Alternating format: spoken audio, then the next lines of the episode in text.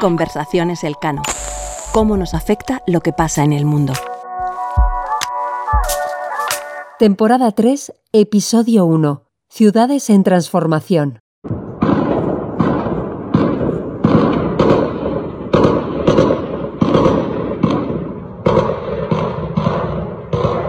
El sonido que escuchas llega desde Jartún. La capital de Sudán ha sido escenario en los últimos días de enfrentamientos entre el ejército y un grupo paramilitar.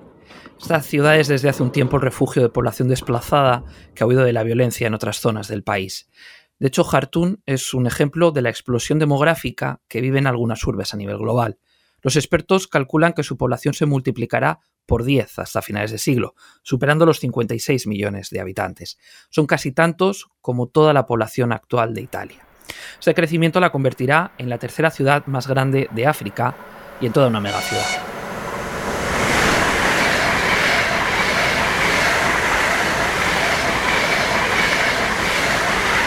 Y esto que escuchas ahora es Moscú.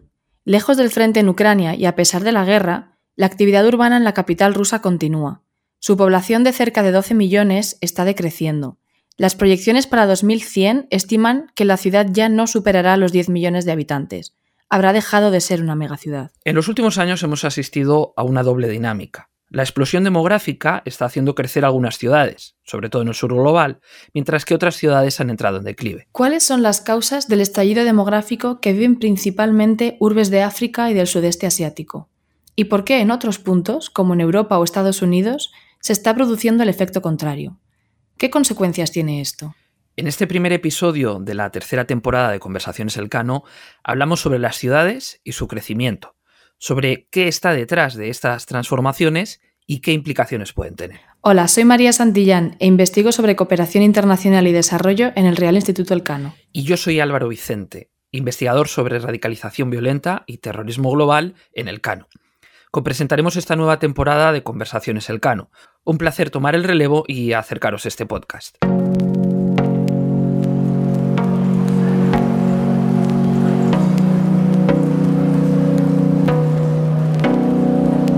Desde 2007, más de la mitad de la población del planeta vive en ciudades. Según el Banco Mundial, en 2050 esta cifra se incrementará hasta dos tercios de la población mundial.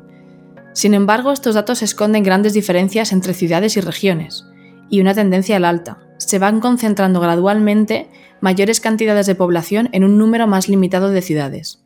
Así es como surgen las megaciudades, que son aquellas que superan los 10 millones de habitantes. Los motores detrás de este nivel de crecimiento varían entre ciudades. En algunos casos, la acumulación de población está relacionada con fenómenos que provocan los desplazamientos internos. Esto sucede, por ejemplo, en situaciones de conflicto que fuerzan a las personas a buscar seguridad en las ciudades. Un ejemplo sería el caso de Jartún.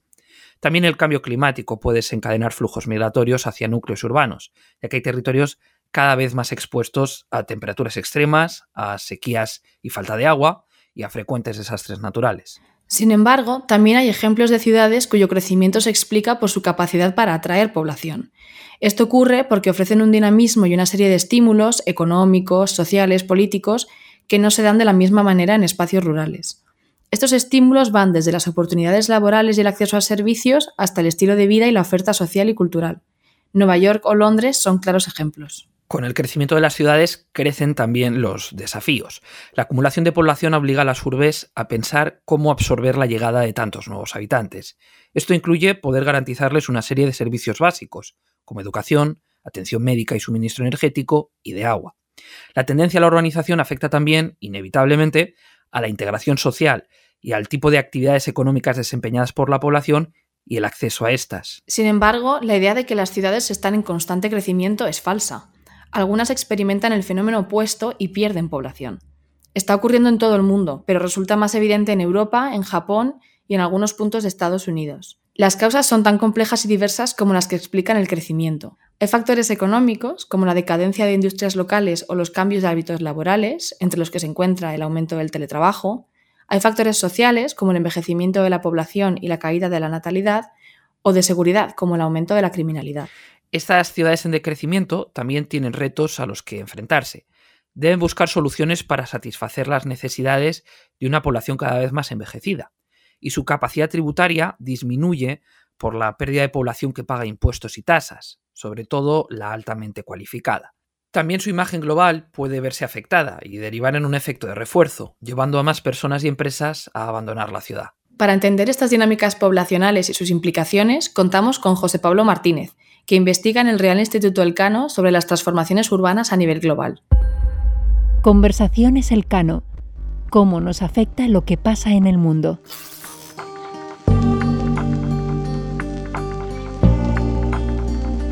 Hola José Pablo, bienvenido. Hola María, hola Álvaro, ¿qué tal?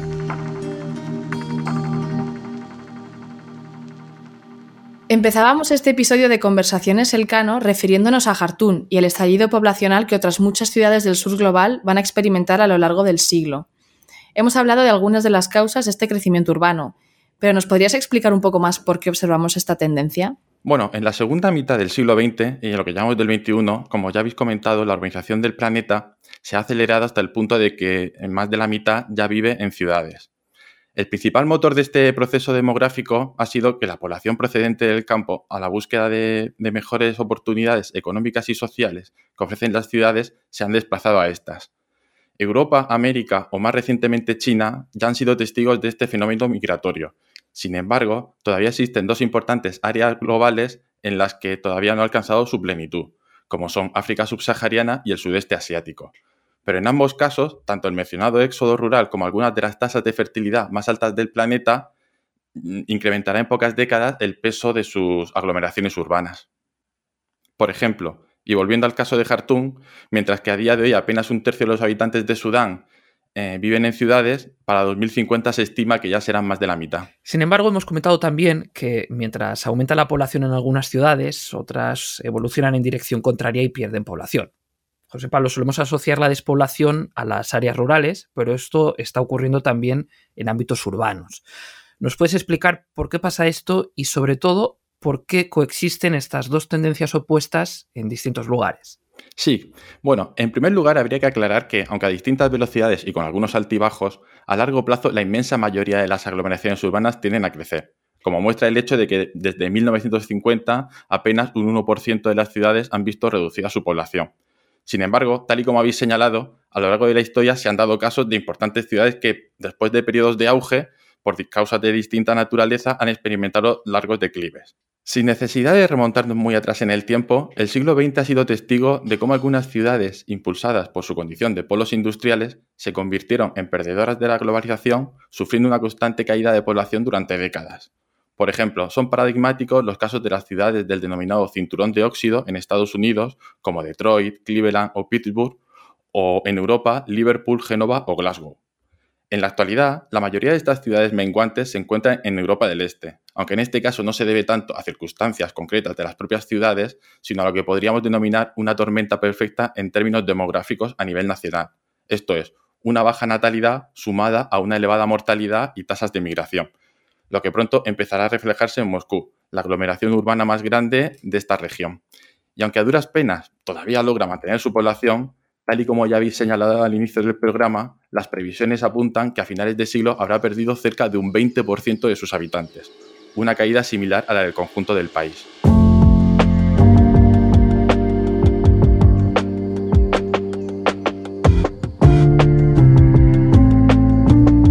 Algunas organizaciones como la Unión Europea han expresado tanto su preocupación por el crecimiento poblacional de algunas ciudades como por el decrecimiento de otras.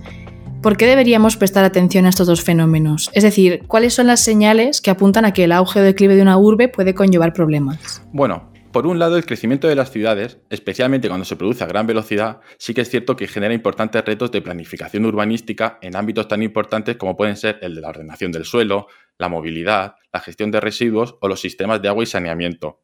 A este respecto, tal y como subraya el objetivo 11 de la Agenda 2030, algunas de las principales metas a perseguir son evitar el chabolismo, garantizar el acceso a servicios básicos adecuados a la vez que asequibles o mejorar la calidad del aire. En resumen, que las ciudades sean lugares más inclusivos, seguros y sostenibles.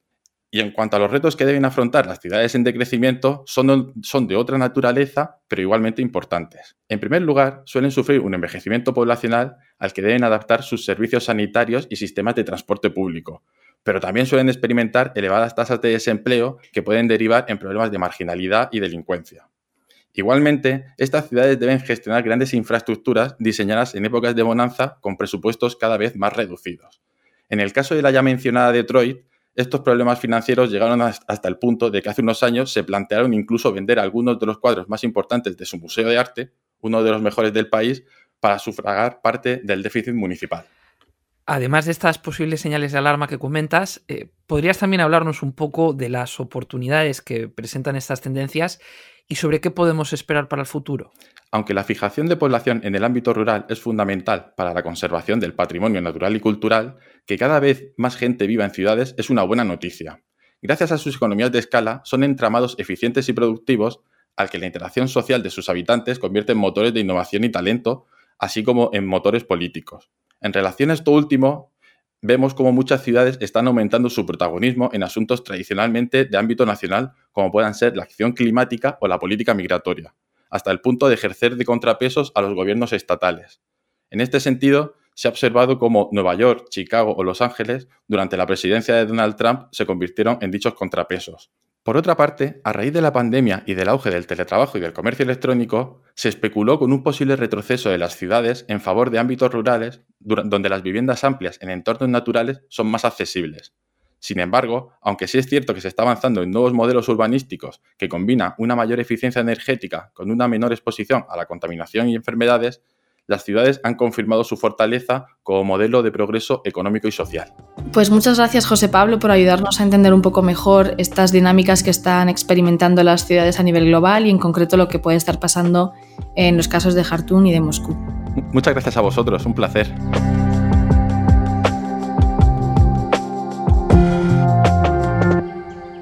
Conversaciones Elcano. Cómo nos afecta lo que pasa en el mundo.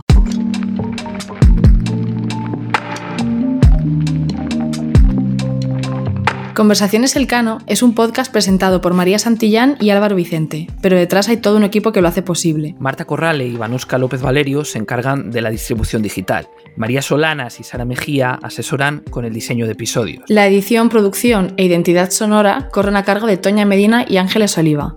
En la sección de entrevistas contamos con el equipo de investigación del Real Instituto Elcano. Puedes seguir Conversaciones Elcano en las principales plataformas de podcast. Estamos en Spotify, Apple Podcasts, Evox y Google Podcasts, entre otras.